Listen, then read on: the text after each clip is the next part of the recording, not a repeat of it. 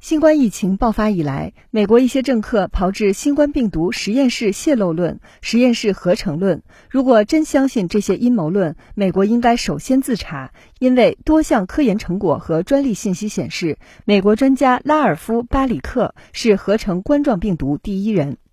现年六十七岁的巴里克是美国北卡罗来纳大学教堂山分校病毒学和传染病学教授，在冠状病毒领域已深耕三十多年，并有自己的实验室。早在2003年非典疫情爆发后不久，巴里克就克隆了具有传染性的 SARS 病毒毒株。北卡罗来纳大学校刊《奋进者》2003年秋季号报道说，巴里克当时是在马里兰州的美国陆军顶级 BSL-3 实验室及德特里克堡生物实验室完成了这次实验。校刊还说，巴里克是唯一能克隆所有冠状病毒的美国研究人员。二零零四年，巴里克团队开始 SARS 病毒逆向遗传学研究，并连续多年获得美国国家卫生研究院资金资助。项目介绍上说：“我们是美国唯一能成功组装 SARS 病毒、属肝炎病毒和猪传染性肠胃炎病毒的全序列互补 DNA 的研究团队。”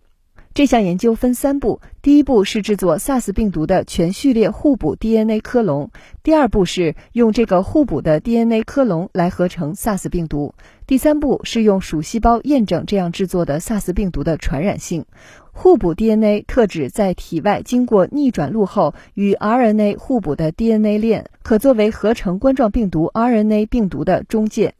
二零零八年十一月二十五号，巴里克团队在美国国家科学院学报网络版发表论文：合成重组的 SARS 样冠状病毒对培养细胞和实验鼠具有传染性，宣布这次研究成功。有媒体称，这是全球首次在实验室人工合成 SARS 病毒。下一步，巴里克团队开始尝试杂交不同的冠状病毒。二零一五年十一月，巴里克团队在《自然医学》杂志发表论文说。他们成功制作了一种嵌合体病毒，拥有一种蝙蝠冠状病毒的刺突蛋白和另一种冠状病毒的骨干。这种嵌合体病毒对人类细胞有传染性。记者查阅美国专利局网站发现，巴里克团队拥有与合成病毒相关的多项专利，比如一项编号为七二七九三二七的专利，于二零零二年四月申请，二零零七年十月获批，名为制作重组冠状病毒的方法。巴里克曾在多个场合承认，他的团队掌握了合成多种冠状病毒的独家技术。